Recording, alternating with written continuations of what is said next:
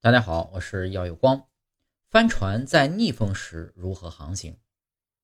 帆船本身没有动力，靠风力鼓动船帆航行，因此呢，相对船身而言，帆通常做得很宽大，从而呢能充分利用风力。帆船顺风航行时速度相当快，可是它遇到逆风时，帆船是如何航行的呢？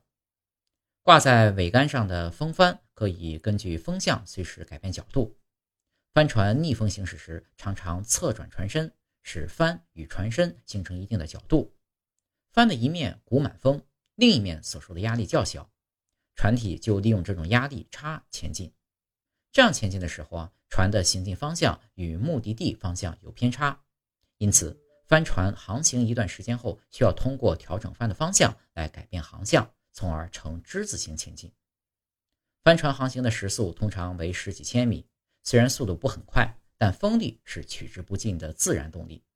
帆船航行几乎没有能源消耗，也不会造成环境污染。现在人们经常用帆船来旅游，还组织各种帆船和帆板的体育比赛。机动船装上风帆，也能减少不少燃料。